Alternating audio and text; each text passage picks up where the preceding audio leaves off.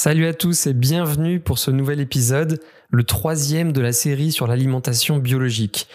On a vu dans les deux premiers des avantages clairs pour la, pour la santé et on va voir dans celui-ci quelles sont les, les barrières, quels sont les freins qui empêchent beaucoup de personnes à passer au bio et au contraire quelles sont les motivations de ceux qui mangent principalement bio et enfin pourquoi je crois fermement que l'on va aller vers une généralisation de cette qualité d'alimentation.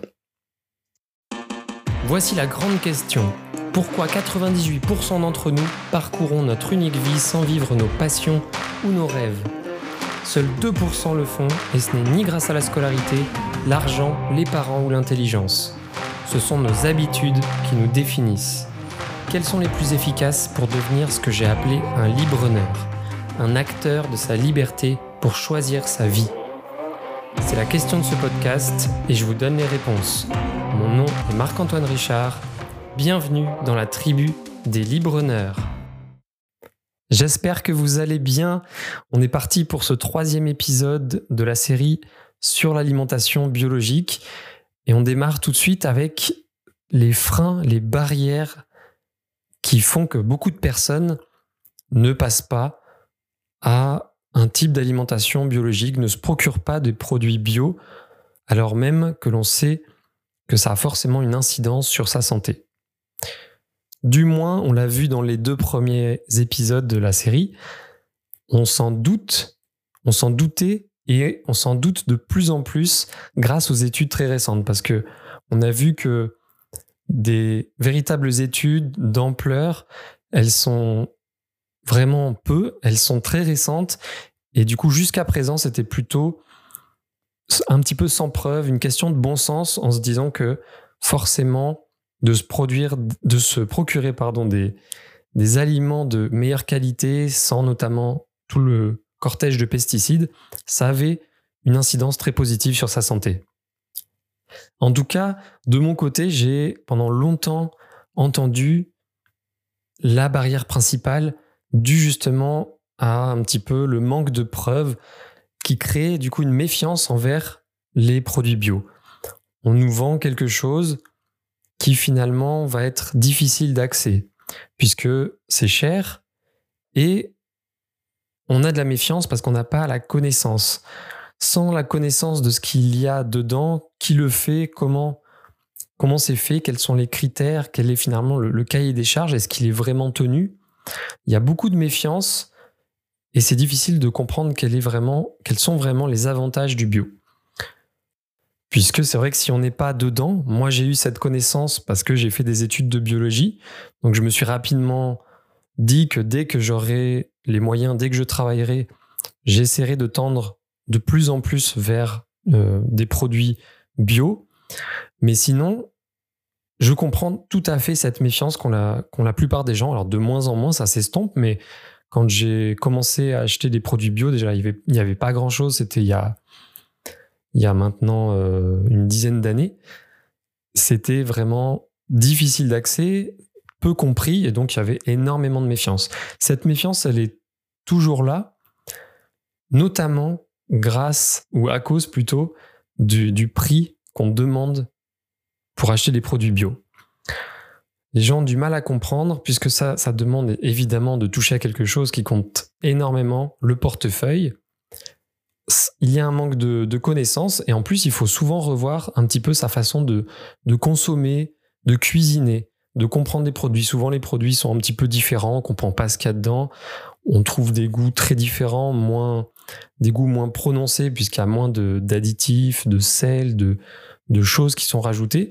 Donc voilà, ça nécessite tout un tas de d'adaptations qui font que ça crée énormément de méfiance de, et puis de, de freins. Et finalement, la grande barrière du bio, c'est de se dire, est-ce que ça vaut vraiment le coup pour moi que j'y mette ce prix-là par rapport aux bénéfices que je vais en retirer, par rapport aussi à mes valeurs et à mes, à mes connaissances?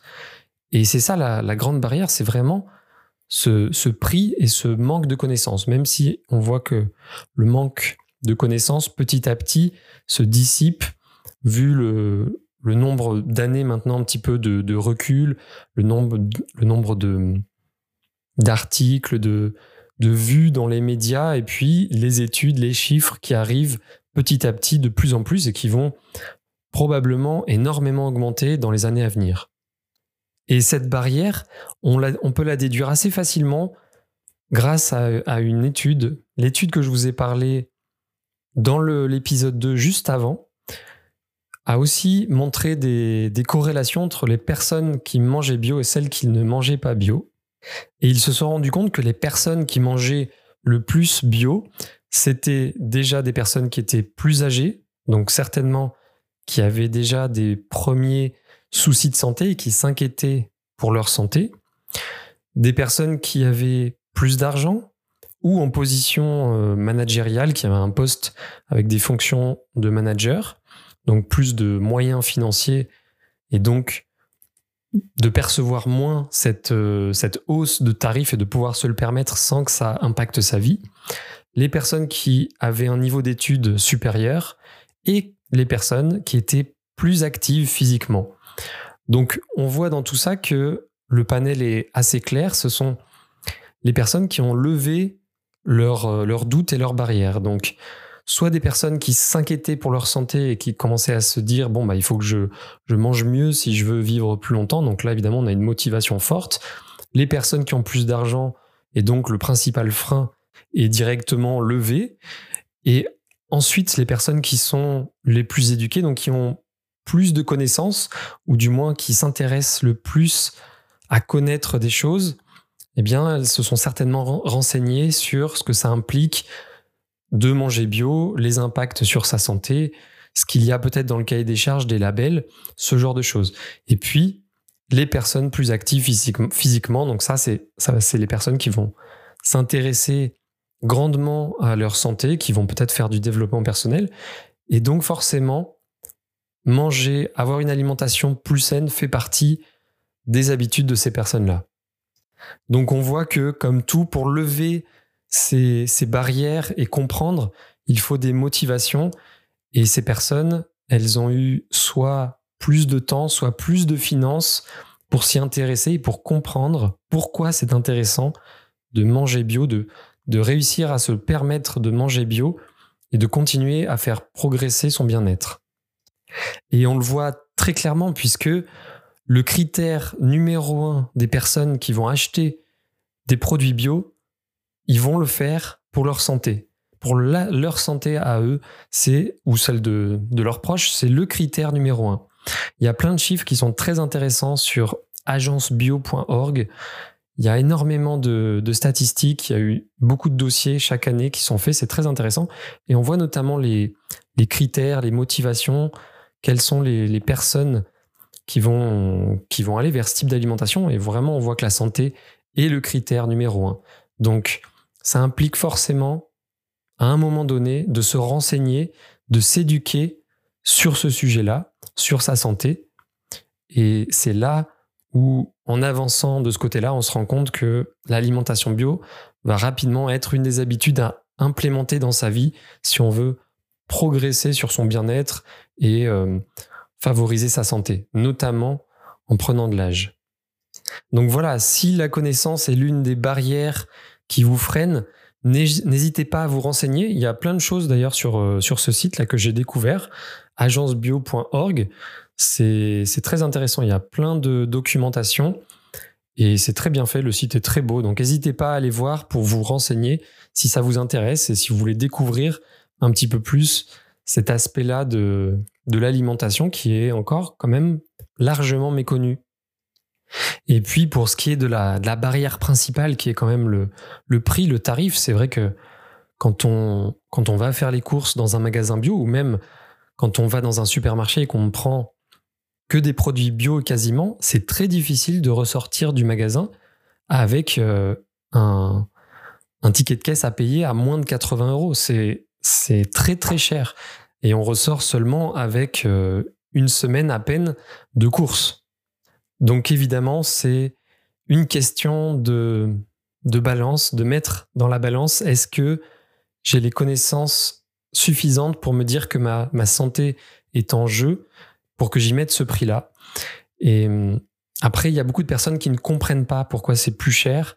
Donc, il faut bien se dire que quand on regarde le, cahier des charges des labels bio, il y a de nombreuses contraintes, il y a des produits ou des processus plus chers à mettre en place. Donc, forcément, déjà, ça impacte le coût de production. Et puis, il faut bien comprendre que 69% des produits bio consommés en France sont produits en France. Donc, ce que l'on achète quand on consomme bio, c'est majoritairement du made in France. Et là, on comprend tout de suite que les coûts explosent par rapport à d'autres produits, puisque c'est assez facile de, de comparer avec des choses un petit peu plus euh, basiques, comme euh, la différence entre euh, un t-shirt standard et un t-shirt bio de qualité. On sait qu'il y a une différence de prix qui est à peu près du même ordre, et là, on va avoir la même chose pour des produits bio. De produire en France, ça reste forcément plus cher avec toutes les, toutes les charges quand on est une entreprise que ça implique. Donc évidemment, ça va être plus cher. Donc voilà, il y a beaucoup de personnes qui s'en rendent pas compte, mais on s'est mangé du Made in France de meilleure qualité avec des coûts de production supérieurs. C'est forcément bien plus cher que des produits qui vont venir euh, d'Europe ou de partout dans le monde avec des, des restrictions très simples avec l'utilisation de, produits euh, industriels et d'additifs qui sont vraiment pas chers. Donc, c'est vraiment beaucoup plus facile de proposer un produit au ras des pâquerettes. Mais dans tous les cas, on l'a vu dans les deux premiers épisodes, moi je suis persuadé depuis longtemps que l'on est ce que l'on mange et que ça a un impact considérable sur notre état de santé tout au long de, notre vie. Donc je pense que ce qu'on met dans notre bouche doit être vraiment de qualité. Et c'est là où les études doivent continuer à, progresser, à avancer, à lever les biais qu'on a vus un petit peu dans les, deux, les deux premiers épisodes pour qu'il n'y ait plus aucune ambiguïté. Et s'il n'y a plus d'ambiguïté sur l'apport sur la santé à une population, je suis persuadé qu'on va aller vers une généralisation de produits de qualité biologiques, car pour moi, ça doit clairement faire partie de la politique de santé d'une nation dans un futur assez proche. Si on veut prendre soin d'une population, de, du peuple, d'une nation, il faut s'occuper de l'alimentation, puisque c'est, ça va être, ça va devenir une grande part des politiques de santé dans le futur. On se rend compte maintenant que plein de choses sont régies par ce que l'on mange, plein de maladies, notamment en prenant de l'âge, sont liées aux bactéries intestinales. Donc forcément, ça doit devenir un enjeu majeur de santé. Et pourquoi pas généraliser voilà, des produits bio de qualité, sans pesticides, sans, sans antibiotiques, sans OGM ou sans additifs, de revenir à des bases saines et qui correspondent à ce que la physiologie humaine a besoin pour se développer et vivre en bonne santé. Et donc, une politique de santé du futur, pour moi, ce serait de les favoriser en taxant les producteurs, les agriculteurs qui ne jouent pas le jeu de la qualité du biologique. Alors évidemment, ça va demander du temps, des moyens, et surtout, ça va demander une volonté politique, peut-être comme on le fait avec les cigarettes, l'alcool et plein d'autres choses, c'est de de taxer pour faire augmenter ces prix et donc diminuer l'intérêt des, des personnes vers ces produits-là et puis en même temps de réussir à faire baisser les coûts sur les, les produits biologiques et ça répondrait certainement à la préoccupation numéro un. 6 Français sur 10 ne comprennent pas pourquoi le bio est plus cher. En tout cas, voilà, je suis persuadé qu'on tendra vers une généralisation, qu'il y aura certainement plein de moyens de pouvoir favoriser des productions biologiques qui respectent l'environnement. Et alors parfois on entend que la labellisation est très dissuasive en termes de, de coûts.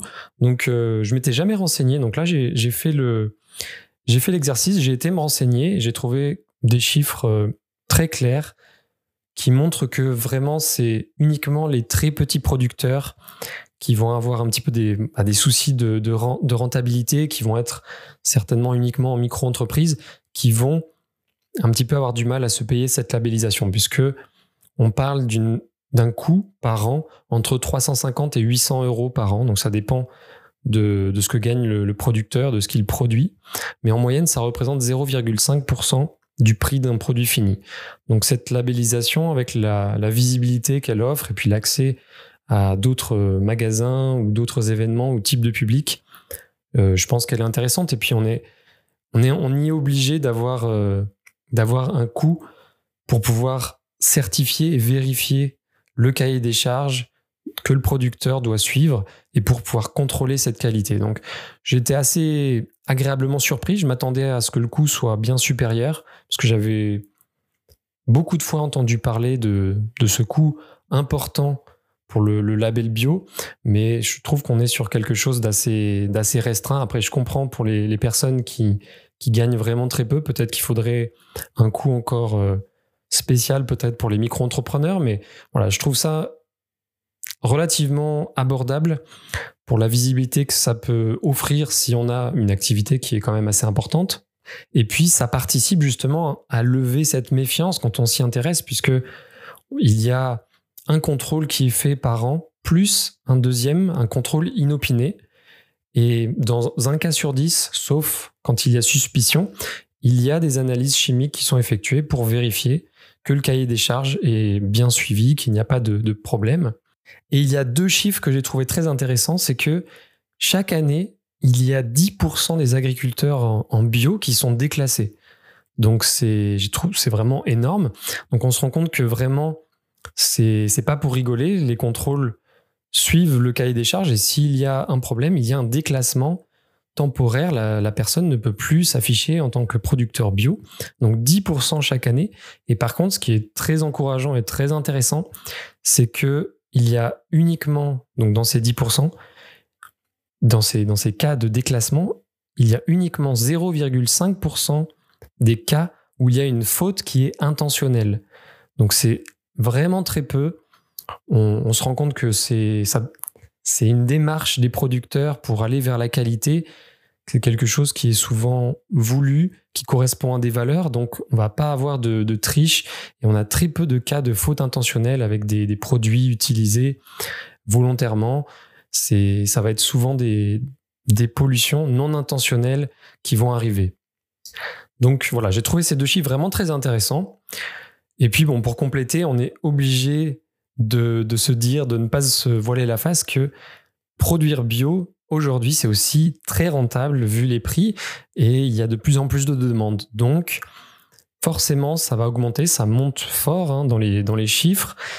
Et il y a aussi de plus en plus de bio dans les grandes surfaces qui sont à des prix de plus en plus accessibles. Alors évidemment, on a différents niveaux de qualité, mais on a vraiment quelque chose qui augmente. Il y a beaucoup d'argent derrière euh, tout ce, toute cette alimentation biologique, donc il y a de, l'intérêt. Et, tant mieux, à la rigueur, c'est une mise en lumière par les études, par ces chiffres-là, de ces chiffres d'affaires-là qui augmentent. Donc, je suis persuadé qu'on va aller vers une, vers une généralisation et un accès, j'espère, beaucoup plus facile à ce type de produit qui sera forcément beaucoup plus bénéfique pour la santé de tout le monde. Et ce qui serait très intéressant, je, viens d'y penser, c'est de se dire que les impacts sur la santé doivent être tels, quand il n'y aura plus d'ambiguïté, qu'on aura énormément de chiffres à l'appui, il y aura certainement des personnes qui vont faire des, des projections en montrant aux politiques que, en favorisant ces productions biologiques, en les rendant plus accessibles, il va y avoir énormément d'économies sur les autres systèmes de santé et ça pourrait financer justement cette généralisation du bio. Donc je ne sais pas s'il y a des chiffres là-dessus, mais en tout cas, voilà, je suis persuadé qu'on va aller dans cette direction. Et puis pour finir, évidemment, on ne mange pas bio uniquement pour sa santé, il y a aussi d'autres raisons intéressantes puisque ça permet énormément de gaspillage en moins, de gaspillage alimentaire en moins. Ça privilégie le local, on a vu soit le local, soit la France, on a vu 69% de Made in France. C'est souvent aussi des produits de saison, de meilleure qualité, avec plus de nutriments, de micronutriments. Et puis souvent, ça implique aussi une bien meilleure protection de l'environnement et de la cause animale. Donc ça fait beaucoup d'atouts pour ce, cette alimentation biologique. Donc voilà, vous l'avez compris, je pense, je suis un, convaincu depuis longtemps et même en étant un entrepreneur qui se lance et qui n'avait que peu de, finances, c'était l'un des, des, critères numéro un à pouvoir conserver dans ma qualité de vie, de pouvoir manger une alimentation de qualité. N'oubliez pas, nous sommes ce que nous mangeons et ça a bien plus d'impact que ce que l'on nous le dit et on le verra de plus en plus dans les années à venir. Voilà, écoutez, je vous remercie pour votre écoute. J'espère que je vous ai éclairé un petit peu plus sur tout ce qui est bio avec ces trois épisodes. On pourrait en parler encore longtemps, mais je crois que le principal a été dit.